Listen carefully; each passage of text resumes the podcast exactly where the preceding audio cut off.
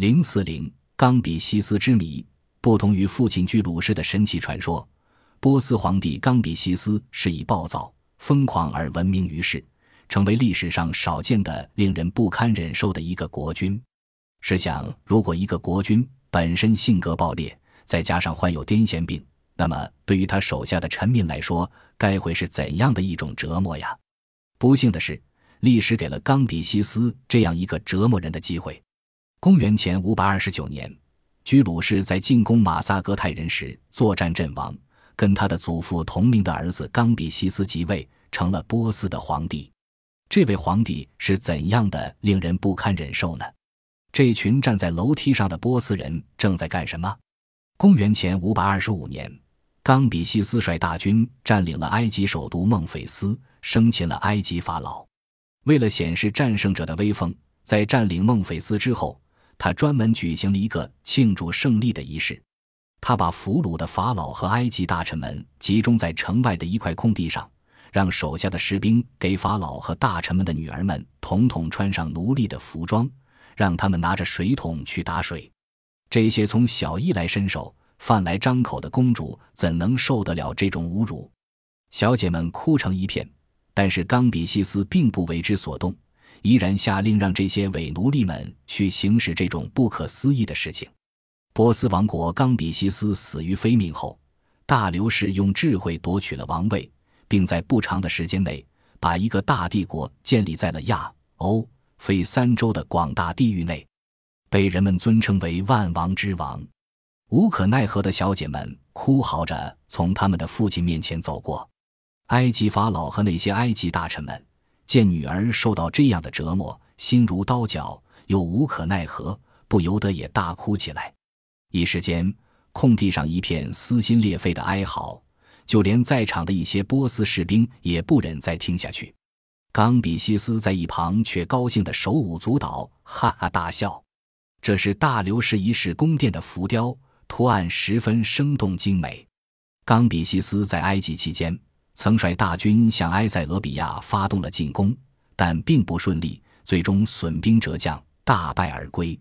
回到埃及之后，他的癫痫病越发严重起来，整天情绪暴躁，不时发狂。当时身边的人无不为之心惊胆战，不知道这个疯狂的皇帝什么时候又会做出些疯狂的事情。有一天，正好是埃及人的一个宗教节日，埃及人欢天喜庆祝自己的节日。冈比西斯看见后。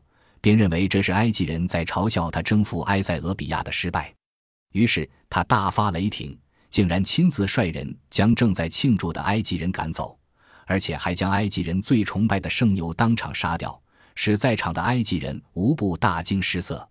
这位暴躁的皇帝还生性多疑，为了防止自己的亲兄弟巴尔迪亚争夺王位，他又派人返回波斯将其谋杀。后来，因为他的皇后规劝了他几句，他就暴跳如雷，拔出刀来将皇后也杀死。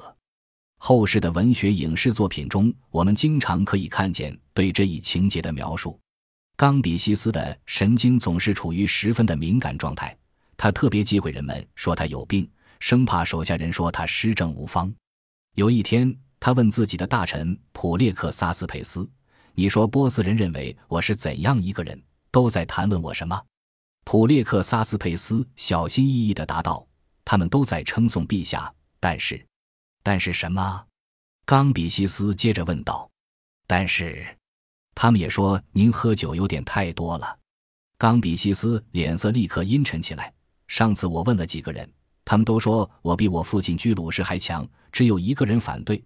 他说我只有一点比不上我父亲居鲁士，因为我还没像他那样。有像我一样出色的儿子，怎么他们现在又认为我有缺陷呢？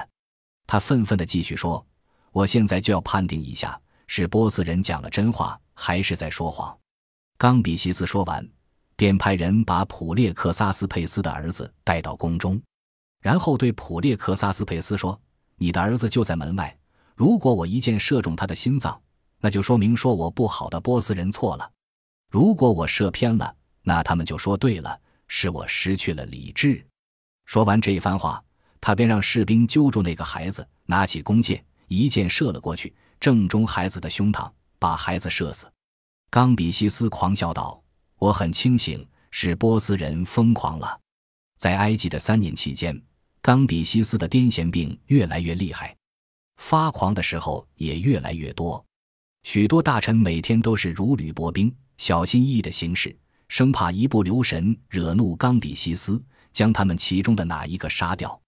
就在冈比西斯在埃及胡作非为的时候，波斯国内出现了大乱。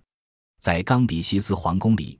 有一个叫高莫达的拜火教僧侣，利用波斯人对冈比西斯暴虐无道的不满情绪，假冒被冈比西斯杀死的王子巴尔迪亚的名义，于公元前五百二十二年三月，在首都艾克巴坦纳发动了政变，宣布废除冈比西斯，自立为波斯皇帝。政变之后，高莫达又宣布免去帝国境内所有人民三年捐税和兵役。高莫达的这项措施大得民心。大多数波斯人、米底人、巴比伦人、亚述人早就痛恨冈比西斯的暴政，因此高莫达的免征赋税和兵役的措施一颁布，人人都说新皇帝好，纷纷起来拥戴冒名巴尔迪亚的高莫达。一些不满当地豪门贵族的百姓也趁机揭竿而起，将那些经常作恶多端的富豪杀死或赶走，把他们的家财分光。冈比西斯得到国内大乱的消息后，急忙率领部队回国，准备夺回王位。就在他上马准备启程时，他的佩刀刀鞘的扣子突然弹开，刀从鞘中滑了出来，锋利的刀刃把冈比西斯的大腿割了一道血口。冈比西斯痛得从马上跌了下来。波斯帝国的都城苏萨被人们称为敢与宙斯斗富的城市。苏萨在当年究竟有多富有？从图中所示的这段色彩斑斓、建造精美的苏萨宫墙石画中，便可窥之一二。这样，冈比西斯只好暂时放弃了亲自杀回波斯的计划，派了一员亲信大将，带着一支部队先行赶回波斯。